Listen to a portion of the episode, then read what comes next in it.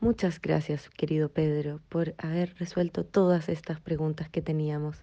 Ahora te conocemos un poquito más.